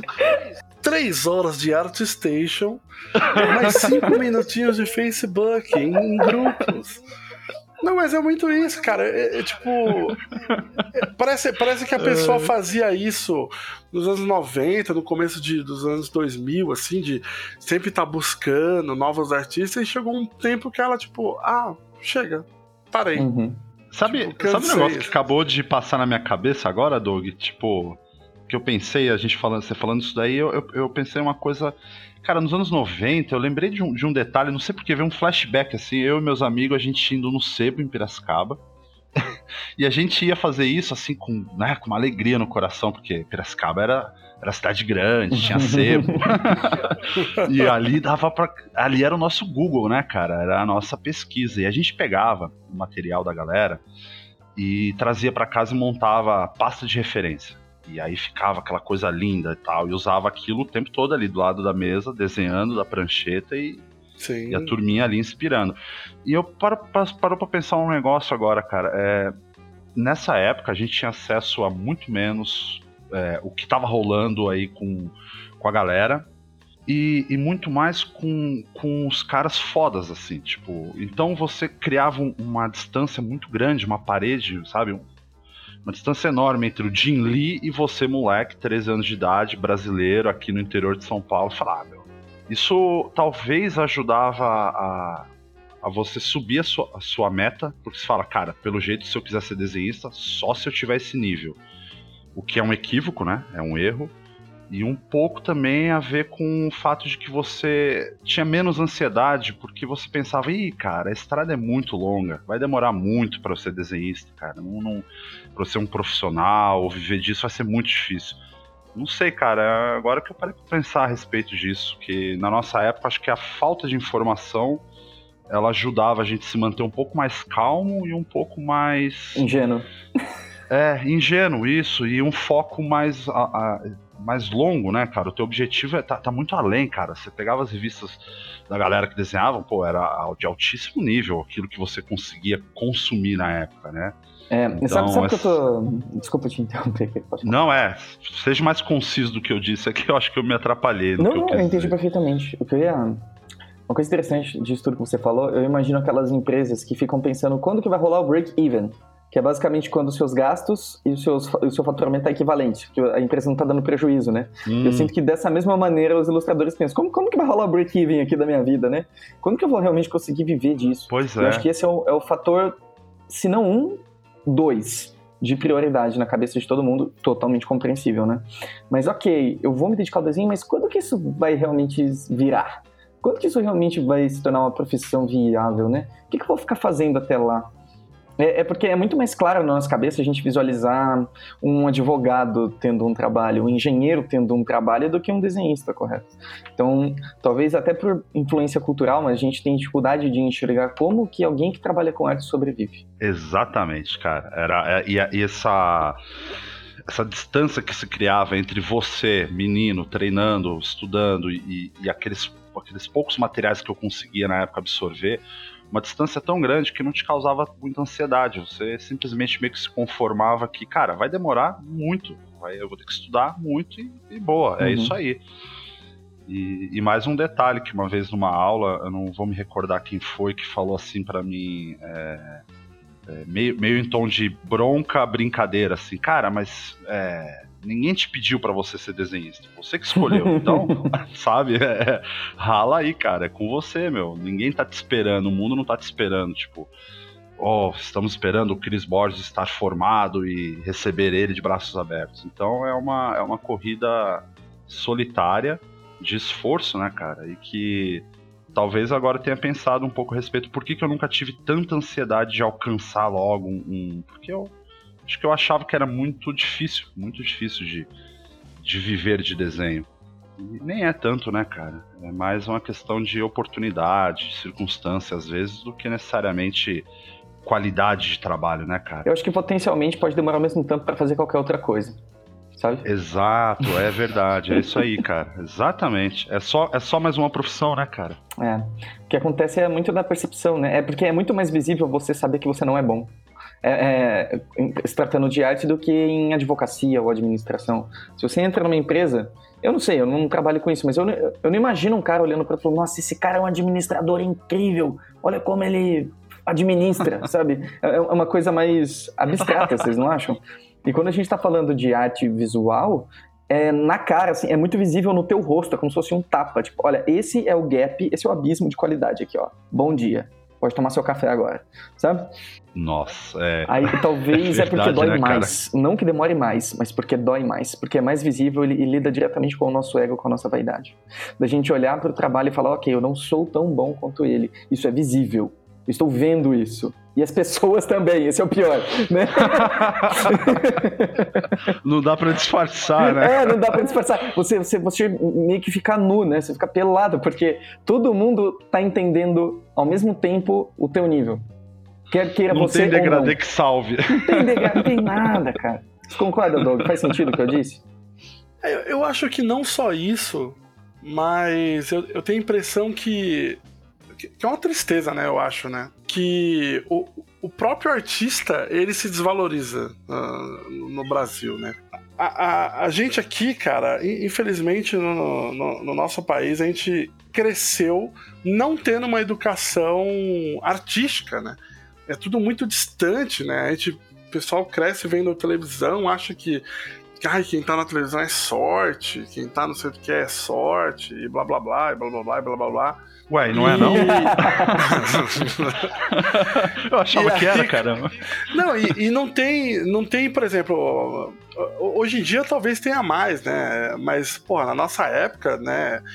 Sei lá, eu fazia escola e, tipo, nenhum professor meu falou sobre a profissão ilustrador, saca? Tipo, não existe. A... Todo mundo sabe qual é o procedimento de você ser um advogado. Você tem que entrar na faculdade, dá quatro anos, depois você entra no emprego e pronto, né? E aqui a gente tem essa insegurança muito grande, né? E aí tem junta todo o julgamento da sociedade, do tipo, vixe, mas isso daí vai dar certo? A ansiedade já começa a bater ali, ó. Que você, tipo, caraca, eu tô me arriscando aqui, cara. Será que vai dar certo mesmo? E não sei o quê. E hoje em dia a gente tem, tipo, por mais que tenha um milhão a mais de, de informações, também é um problema, né? Porque você precisa filtrar isso, né? Como é que você filtra um troço desse também, né? É tanta informação jogada na tua cara ali também que até você encontrar ali o caminho certo, de- demora um pouquinho também, né? Mas. É, mas é isso, né? No, no fim, eu vou concordar com você, Henrique, realmente. Eu acho que por todas as questões que eu, eu coloco, pelo menos pra mim, assim, a gente fica mais vulnerável, né? Fica mais peladinho ali, tipo, exposto, né? Tipo, olha, estou me abrindo aqui pra Peladinho. É você. bem isso, né? É bem isso. É parecido com, com canto também, o canto ou música, né? Que são coisas que você visivelmente vê quando alguém é mais habilidoso ou não. É muito, é muito visível, né? Sim. Aí a pessoa pode se sentir acuada. É, e, e- é muito louco. Sempre tem que pontuar isso, né, cara? A gente fala, fala lá no Motim e fala muito aqui também, acho que no Iconic, o pessoal sempre comenta, que, cara, cada um tem o seu tempo mesmo, né? A, a galera fica muito. Fica muito. Fica muito louca quando ouve alguém falando, tipo, ai, eu tô há dois anos no mercado profissional. Tipo, a, a Bela lá, tá? Eu tô três anos como profissional, é diretora de arte na Bido. Você, Caraca, como isso, velho? Como é que pode? É, cara. E aí você pode ficar meio neurótico, só que, mano, cada um tem o seu tempo, cada um tem o seu ritmo, tem a sua história, tem, tem tipo, o seu jeito de estudar. E, cara, não tenta não se cobrar tanto. É, sabe o que eu assim. penso, Dogzito? Que muitas vezes a gente cai na tentação de ficar olhando pro lado e esquece de olhar pra cima. Que pra cima tá vazio, pra cima só tem o céu, sabe? Putz, E o céu pode ser qualquer coisa que você quiser. Exatamente. Pode ser algo que não existe ainda, sabe? Sim. É. sim. Aí eu acho meio perigoso. A, a gente fica buscando É, cara, nas referências que já mesmo, existem, cara. né? E- e- E a gente se limita a ser só o que já existe. Sim. A gente. Isso acho que mina um pouco a nossa criatividade, tanto artística quanto de vida mesmo, do que a gente pode ser, do que a gente pode criar, do que a gente pode desenvolver. Sim, sim. Ah, o negócio, cara, é estudar, é tentar. É, tipo. E é fogo isso, né? Romantizar desse jeito, parece que tipo, é muito fácil, parece aquela coisa meio meritocracia. Não, você tem que se esforçar que vai dar certo. cara, talvez você vai se esforçar e não vai dar certo, cara.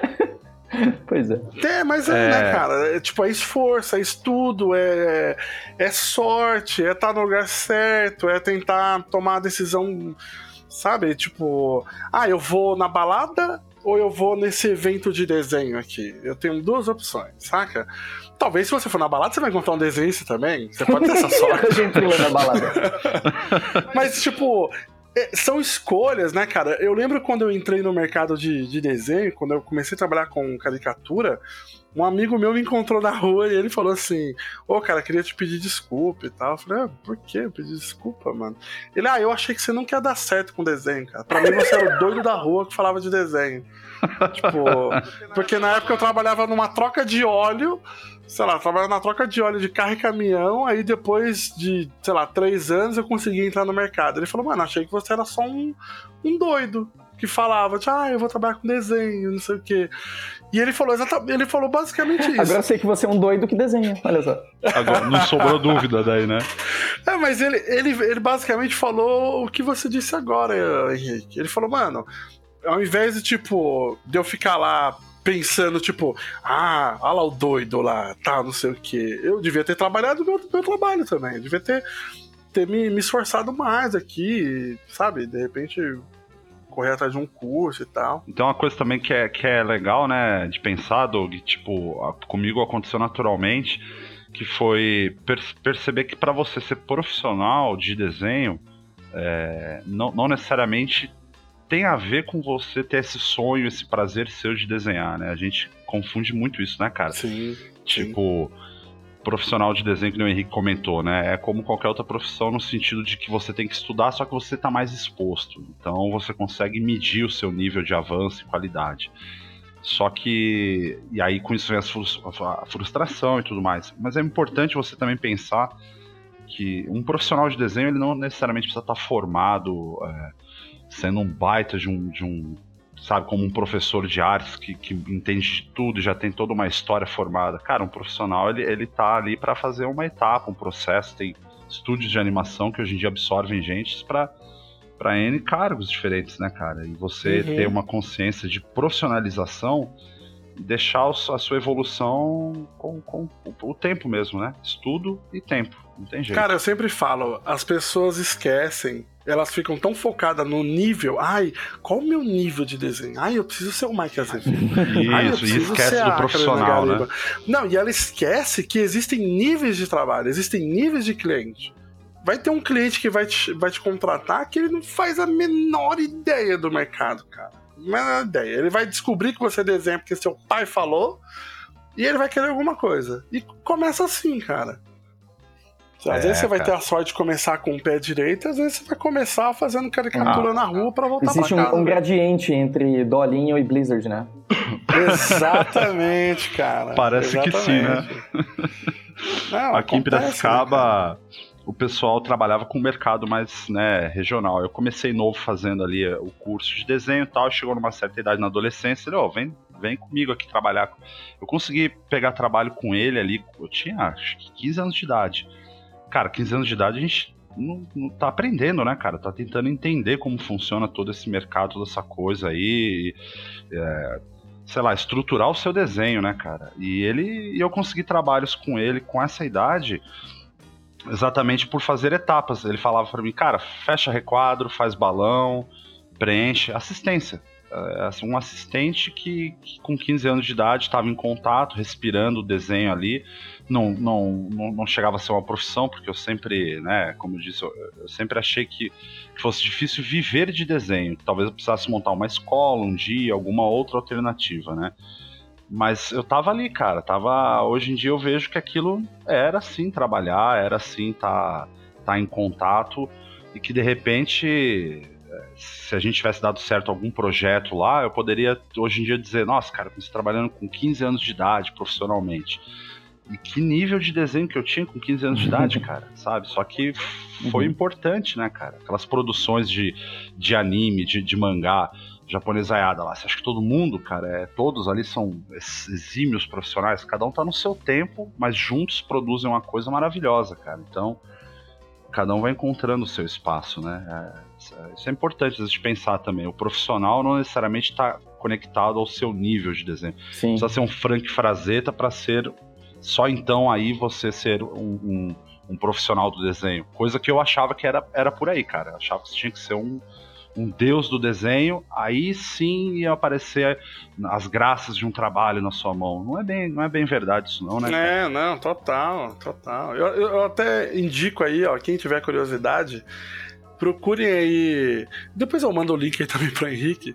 Mas quem quiser pesquisar aí é Doug Ilustra Blogspot. Vocês vão encontrar o meu blog que eu iniciei em 2007. Eu preciso ver isso agora. Cara, você vai. sério, você vai ali no, no Ai, ano de demais. 2007, tem um monte de desenho. Tem um monte de desenho lá qualquer, da época que eu fazia caricatura, e não tem nada assim profissional. Assim. Aí você vai em 2008, começa a aparecer algumas coisas, em 2009, e bababá, e vai seguindo. E cara.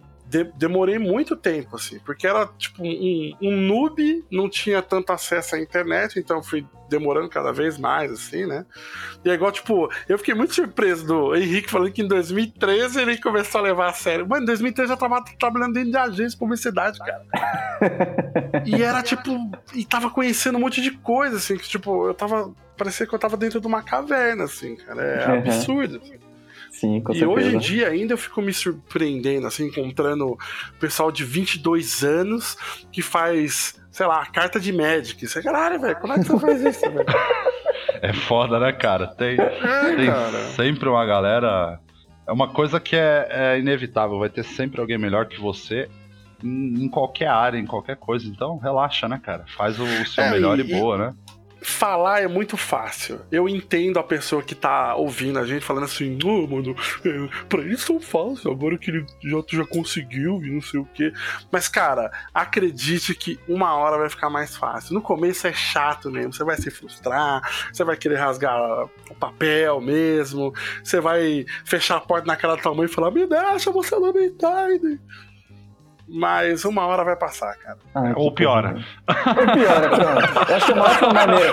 Vamos deixar assim no ar, então, e a gente pode fechar o episódio, que tá maravilhoso isso. Ou pior, né, realmente. Nossa, né? Que, que pessimismo. Tô bom. brincando, né? Cris, então, Imagina. pra você se É. redimir agora desse comentário, é, eu deixo uma mensagem. deixa uma mensagem final pro pessoal aí. E aí a gente. Isso, e onde o pessoal consegue encontrar seu trabalho. Poxa, cara, é. O, o meu trabalho, a gente. Eu acho que eu passo pra você. Eu, eu não sei dizer como que faz pra encontrar, cara. é minha esposa que toma. Away do mundo. Nossa, muito, cara. Eu tenho Instagram, né? Ainda tem meu blogspot que a gente tava conversando aí, Facebook, tudo. Eu, eu te passo os links, tá? Mas é, acho que se digitar Cris Borges, já deve achar ali algum material. E, cara, recadinho final, meu.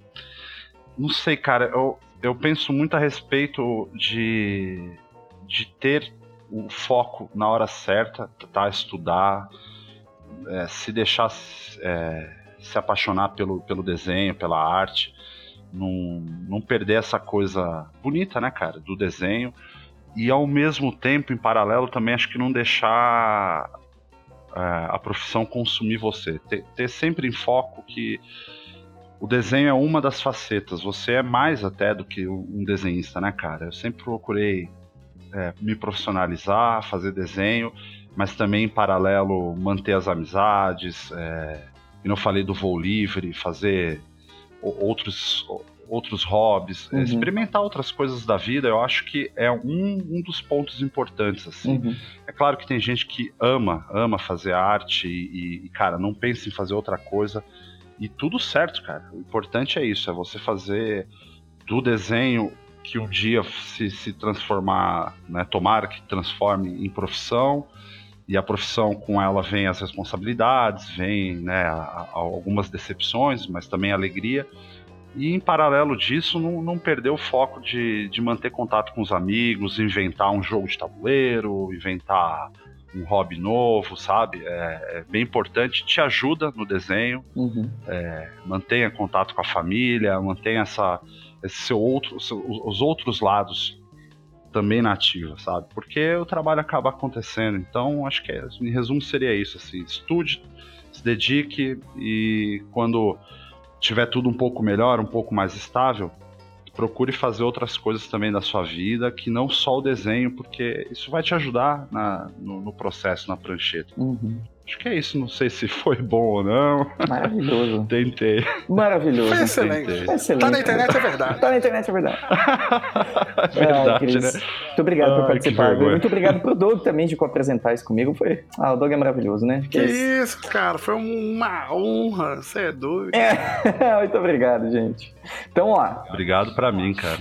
Muito obrigado. próxima vez então que eu for pra São Pedro, eu quero voar com você. Porque eu vou pra São Ah, Pedro direto, junto, assim, sabe? junto. Super rota pra mim, é super. e eu não duvido, cara, que aqui tem uma galera assim. é, o vocalista do The Cute morou aqui um tempo. O... Ô, louco, velho. Esse é, É. o melhor lugar do Não. mundo. Cara, a- So- São Pedro é uma cidade minúscula que já morou aqui e que mora aqui uma galera de arte em geral. Que eu, eu vou. E é duro que eu sempre, quando eu fico sabendo, o cara já mudou. então eu não sei se é. eu não sei se é lenda ou não, mas, por exemplo, o, o, o Caruso, né, cara? O, Fernando Caruso? é, os irmãos Caruso, pô, eles, ele tem, tem casa aqui, cara, então. É uma cidade meio peculiar. Olha Mas isso. peraí, é um lugar cheio de artista e música, então vou ter que, infelizmente, vou ter que falar isso aqui. Que é um ambiente É, e é uma- então, ele não tem nada aqui, assim, que inspire exatamente a isso, assim, um ateliê, algum... Não, não tem Olha nada, é só que... Toma cuidado aí, ô, Tem uma galera repente Você boa. tá passando por um lugar que tem uma plantinha que tá inspirando muitas pessoas. Tô fora, cara. Você fica, você é um rapaz de Deus, eu não quero ver você mexer Ambiente de ilustração é ambiente de droga. ambiente de droga. Eu não quero ver você Tô fora, assistindo cara. um jogo show. Ai, vamos terminar esse negócio, pelo amor de Deus.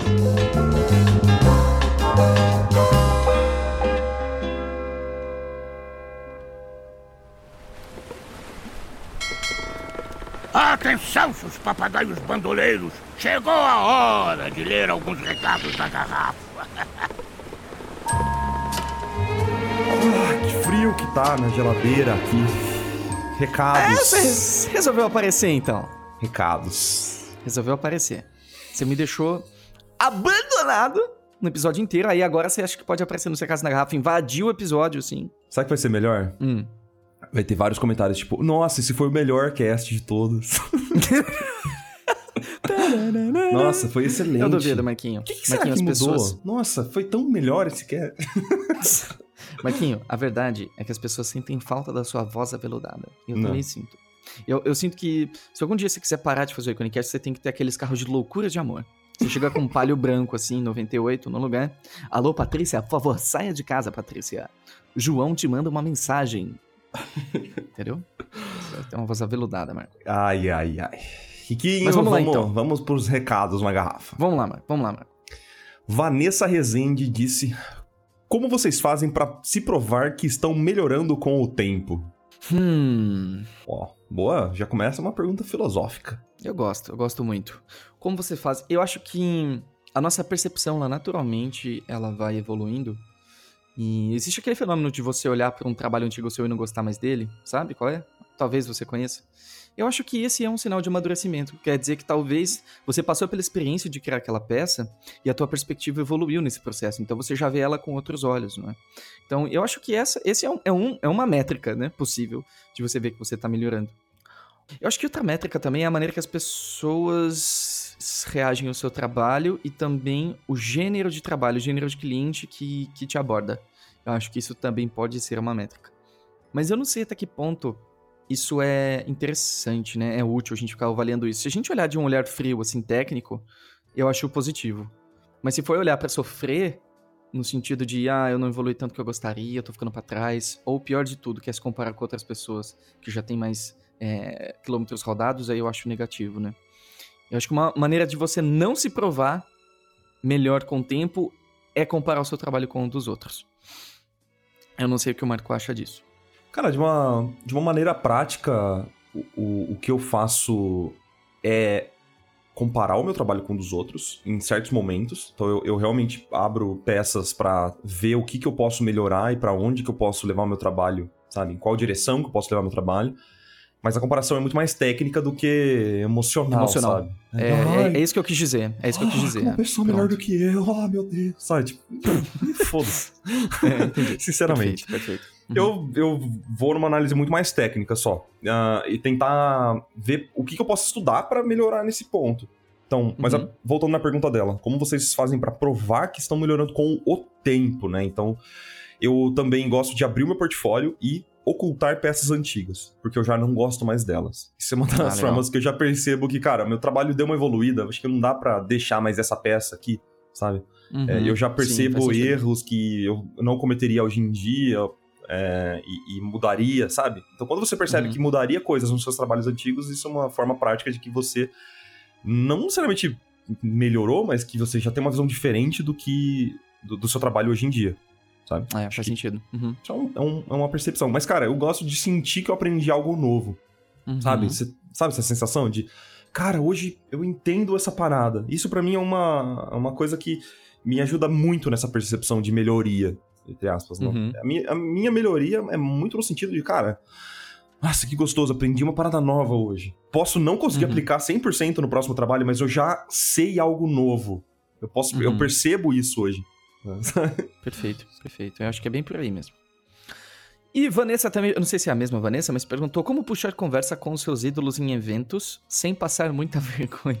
Essa eu É. uma boa pergunta, cara. É uma boa pergunta, cara. É, é, eu acho que pode ser um pouco amedrontador a gente estar em volta das pessoas que a gente admira. Como se elas tivessem uma aura intocável de É. sabedoria, né? Mas se a gente interpretar essas pessoas como outros seres humanos que também têm seus anseios, suas dificuldades, suas questões, e você não se esforçar para ser nada além do que você mesma, eu acho que não tem como dar errado. A não ser que a pessoa que vai te receber, ela seja um babaca. Mas em geral ela vai estar muito feliz de você admirar o trabalho dela, ela vai ser compreensível. Ela já passou por isso com outros artistas que ela admirava, Pois é. né?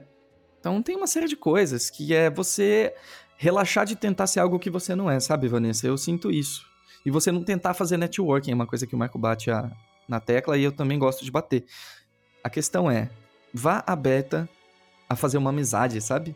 A ter uma, um contato genuíno, um contato autêntico mesmo. Um papo sincero, né? Um papo sincero, não vá com armaduras tentando se mostrar resolvida, sabe?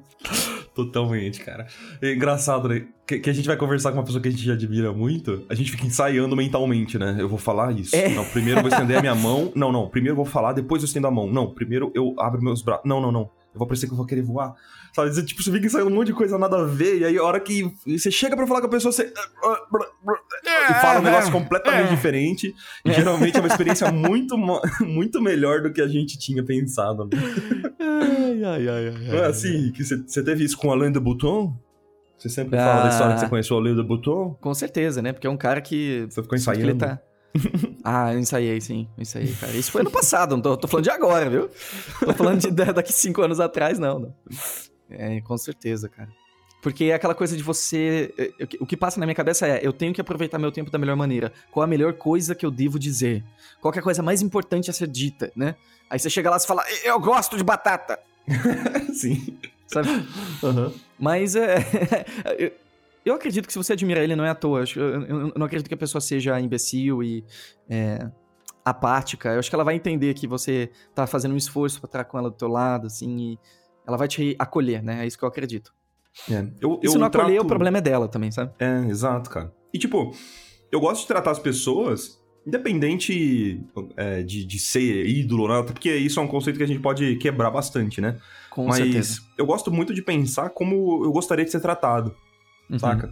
Então, é, eu, eu, quando as pessoas vêm conversar comigo, até, eu, eu gosto de que as pessoas sejam elas mesmas, assim, sabe? Que não fica tratando diferente. Claro. Se você- eu, eu detesto quando as pessoas me tratam diferente por qualquer razão que seja, sabe? Eu gosto Acho de que gera, gera uma barreira, né, Marquinhos? De- É, nossa, a, eu- gente vai chegar num ponto que não vai dar pra gente continuar, né?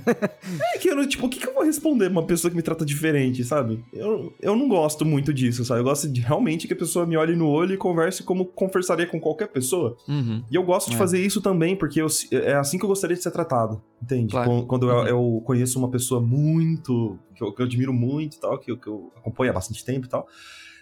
Dá uma, uma, uma sensação de, cara, que da hora que ela tá aqui, sabe? Vamos conversar. É, com certeza. E, É e no verdade, é cast verdade. mesmo, no cast a gente tem ah, o privilégio de conversar com artistas que eu admiro, assim, há muitos anos mesmo. É. Cara, A, gente, é, a gente tem que se segurar também, às vezes, né? nossa, deu pra perceber isso no do, do, do João Ruas, né? E tipo, Sim. é, eu até peço desculpas no começo, mas. é, ai, eu vou. Desculpa, eu vou ter que ser um pouquinho fanboy no comecinho, mas depois eu tento tratar ela de uma maneira completamente normal. Claro. Uhum. Exatamente por isso. E, e, assim, quanto mais casts passa, mais eu percebo que são pessoas normais, completamente normais e que gostam de ser tratadas assim. Entende? Então, Uhum. de verdade, trata seu ídolo- como se fosse um- o seu vizinho, assim, sabe? É uma pessoa que. No tá caso perto. de você gostar do seu vizinho, né? Vamos É, deixar claro. eu tô, tô supondo aqui que as pessoas têm boas É, não, relações se- umas Michael, com as você, outras. né? É, você, por exemplo. Enfim. É, legal. Eu Flor disse. Legal. Todas as... Todas as minhas ilustrações são feitas no Illustrator. Seria mais difícil eu ingressar no mercado de ilustração por não produzir pintura digital apenas vetor? Não, um grande não para isso, Flor. Não importa a ferramenta que você utiliza, nem a sua técnica, e sim a sua qualidade. Eu tenho um amigo muito próximo. É... Na verdade, a gente não é tão próximo assim. Talvez a gente seja, seja só colegas, na verdade. Enfim, que é, o, que é o Sérgio, né? O Sérgio, o Sérgio. Ele, ele nem desenha, ele faz o desenho direto no Illustrator, com shapes. Ele não desenha. Você entende o que eu tô dizendo? Ele não É, desenha. ele desenha. Ele desenha, desenha. mas não da maneira é, convencional que a gente pensa em desenho. Né? Sim. Então isso é incrível, incrível. E ele é um artista incrível. Hoje ele tá morando em Amsterdã, trabalhando por lá, com animação e, e ilustração. E ele só faz vetor. Ponto. Só faz vetor. Então tá aí a sua prova de que é possível. Ele é uma de inúmeras provas, tá, eu Flor? De que existem é, inúmeras pessoas que conseguem viver disso, certo? Então acho que isso responde. Complementando só é, o que o Rick falou, o Illustrator é só uma, uma das formas de acabamento que você vai dar para sua peça. Não pensa, não limite o pensamento da sua ilustração como é um vetor ou é uma pintura digital. sabe? Sim. É uma ilustração. Ela conta uma história, independente da técnica, né? É um Uhum. acabamento que você vai dar. Se é pixel, se é vetor, whatever. O que Exatamente. importa realmente é só o o que o Rick falou mesmo, a qualidade. Uhum. Exatamente. Muito bom. Robô Viajante disse: Olá, queridos capitães. Sinto que a minha produção está sendo baixa, pois quando vejo tanto que meus amigos produzem, fico assustado. E pior, que eu passo o dia inteiro produzindo. Não sei se estou lento demais ou se está me faltando cafeína. Olha, eu ia deixar essa resposta integralmente pro Marco, mas eu vi a segunda parte da cafeína e eu falo, não, não é isso, e não fique dependente de uma substância química pra produzir, tá certo? Marco, vai que é tua. no geral, né? em geral. Seja Uhum. hétero. É, assista um documentário chamado Take Your Pills, do Netflix. Você vai Take your entender o que eu tô falando. Foi por isso que você parou de tomar café, Rick? Eu tô tomando café descafeinado, mudou minha vida, cara. Eu tomo café tipo 9 da noite e eu consigo Uh. dormir tranquilamente depois. Que é uma maneira interessante de terminar com um hábito negativo, né? Muito bom. Manda ver, Marquinhos. É tipo mascar chiclete com. Sem sem açúcar? Não, chiclete com. um negócio de cigarro lá, sabe? Ah, sim, sim. É, exatamente. Antinicotina. É, cigarro com nicotina. É o café descafeinado. Que horror. É maravilhoso, é maravilhoso. Carol toma café pra dormir, hein? Essa é, essa é a pessoa que a gente deve se inspirar. café normal. Quer dizer, né? Mas, cara, lento demais, essa percepção acho que tá muito equivocada, sabe, robô viajante? Sinceramente, Robô cara. viajante é muito A gente tem a percepção de que tudo é feito mai- é, rápido demais. E eu tenho a minha teoria sobre isso, já falei em vários caches. Que é, é o maldito Instagram, maldito speed painting no, no YouTube. Tudo isso mostra, é, é, faz a gente considerar que as artes sejam feitas rápidas, sabe? Ou que o É. estudo deve ser feito rápido. Meu amigo, vou- já dei é, ele como exemplo no, acho que na leitura passada. Eu vou falar de novo. Você precisa ver o Luzi desenhando. Carlos Luzi, professor da ICS. Um dos melhores desenhistas do Brasil, na minha opinião. A minha também. O Carlos Luz desenhando, ele é lento. Ele é lento. Ele faz as coisas com calma. Ele não tenta se afobar, ele não tenta se apressar. Tecnicamente mesmo, sabe? Ele faz as coisas bem devagarzinho, com muito carinho, muita paixão. E é isso que faz com que o desenho dele saia rápido. É uma contradição absurda. É, é um contrassenso. Mas é o que realmente acontece. Ele faz as Com coisas certeza. com calma, respirando Uhum. fundo. E ele É. consegue fazer aquilo de forma eficiente. maravilhoso. Eu acho que não é velocidade que vai fazer você estudar mais ou menos. Para com essa percepção completamente equivocada, cara. Não é. Você só vai. é, O seu estudo vai ser eficiente. Ele pode ser eficiente ou não. Você pode fazer 50 peças e não aprender absolutamente nada. Tanto quanto você pode fazer meia peça e aprender um mundo. É verdade. Tudo vai depender do quão presente você tá ali e, e o quão focado você tá em aprender alguma coisa específica, sabe? Eu sempre falo pros alunos da o tamanho do mentoria. desafio também da peça, né? Pois é, e, e- e o que, que você que realmente quer aprender com aquela peça? Porque eu posso fazer 50 peças aplicando uma coisa que, que eu já sei, não aprender absolutamente nada, sabe? Se eu não tiver nenhum foco, nenhuma mentalidade no que eu tô aprendendo. E é isso. É, uma coisa que eu sempre falo pro pessoal da mentoria é que é muito mais eficaz um, um estudo ah, focado em algo muito específico. Você pode errar, por exemplo, ah, toda a parte gestual de um desenho, mas se você tiver focado em aprender uma coisa que não é gestual, mas uma coisa específica, Tudo bem, você né? tá realmente presente naquilo, tudo bem. Uhum. Exatamente. Às vezes você tá querendo aprender gestual e você vai errar anatomia, e tranquilo. É, é importante que você não tente pensar em tudo ao mesmo tempo, sabe? Então, isso faz parte do. do é, o Mike fala sempre disso, cara. É, é, é, é a fábula da lebre e da tartaruga, né? Seja tartaruga, não tente ser a lebre que você vai tropeçar, vai cair no chão e vai ser doído. Com certeza. É, é muito visível dos nossos amigos também, né? No Rafa, no César, que eles fizeram. Vamos supor, no passado, demoraram seis meses pra terminar uma peça, e a próxima peça demorou 20 dias. Numa qualidade equivalente ou maior. Porque aqueles seis meses foi quase que um laboratório também, né? Uhum. Tem isso também, né?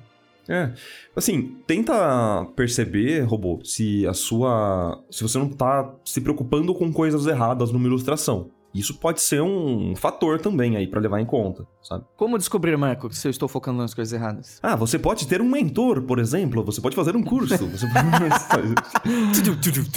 É, se você não consegue ter essa percepção por si só, aí realmente, tô falando sério, né? Tem- é, procure um mentor. Eu acho que nesse caso entra muito bem uma mentoria, mas como eu faço, eu tento perceber se eu tô realmente aplicando o que eu, o que eu quero na ilustração, né? Se eu tô estudando aquilo que eu quero. Então, se eu tô fazendo Ah. uma peça para entender luz, se eu não estou pensando em luz, já tem alguma coisa errada, sabe? Se eu não estou pensando nas cores e eu tô querendo aprender sobre cor, aí eu tô fazendo alguma coisa de errado.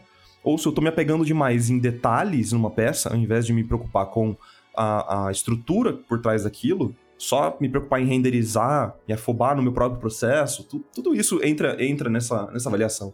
Eu acho Com que certeza. numa, numa peça é muito importante eh, você. é- Isso é uma coisa constante mesmo. Eu vejo muita, muitas pessoas que estão começando se preocupando com rendering ao invés de estrutura. E rendering, na minha opinião, é o 5% final, sabe? Em questão de Uhum. tempo, né? Se você pegar todo o processo de dividir, o rendering é só os 5% finais ali da peça. Uhum. Não é 50%, não é 80%, como a maioria das pessoas fazem, né? Que a galera faz um sketch rapidão e fica pintando durante meses. Não, estrutura bem, faz toda aquela parte de planejamento, thumbnail, perspectiva, line, flats, e o rendering vai ser só os 5% finais. Com certeza. Muito bem. Acho que é isso por hoje, né, Marquinhos? Opa, beleza. né? Acho que você participou legal, esse, esse cast, a sua participação foi muito é, marcante Uhum. du- durante o episódio. E eu acho que no próximo também será muito marcante. Beleza. Né? Eu vou. Bastasse uns dois, né, episódios que... Eu vou me retirar então, tá bom? É, va- vamos discutir depois. Vamos- legal. Gente, legal. Eu vou voltar ali pra minha geladeira, tá? Marco tem visita. A gente tá com visita aqui. Ah, é? Tá bom. Então é isso, meus amores. Este foi nossos recadinhos da Garrafas dessa semana. Se você quiser enviar o seu recadinho, aqui na descrição tem o link que você pode enviar. A gente lê todos com o maior carinho do mundo. Eu queria agradecer todo mundo que enviou: Eduardo, Michelini, Luiz Henrique, Lady Melo, Lailton Souza, Igor Nigor Ninegor, Ju Barreto, Rebeca, Dudu Querubins, Gustavo Litig, Heitor, Luciana Barbosa, Arthur. Gente, muito obrigado pelas mensagenzinhas. A gente leu todas.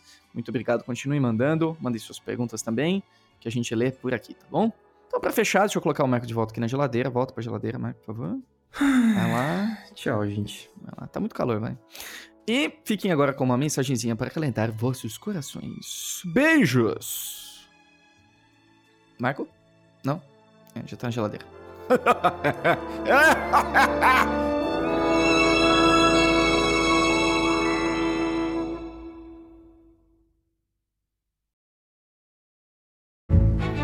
Bom dia, tripulação! Hoje eu quero falar sobre integridade. Ser íntegro é se manter fiel aos seus princípios e agir de acordo com as coisas que você acredita. Ignorar os atalhos duvidosos que te prometem facilidades sem embasamento nenhum. E sendo bem direto, é, se você planeja conquistar seus sonhos, seus maiores objetivos, e ao mesmo tempo ser capaz de deitar tua cabeça no travesseiro com tranquilidade, ser íntegro não é uma opção, é uma obrigação. Seja fiel a si mesmo e não tenha medo de ser estranho por causa disso. Aliás, a sua versão estranha é muito mais legal. Na minha opinião, claro. Eu sinto que todo mundo tem algo muito único para oferecer aos outros, então, por favor, não priva esse lindo planetinha azul de conhecer a sua versão mais autêntica íntegra. A gente nunca precisou tanto dela.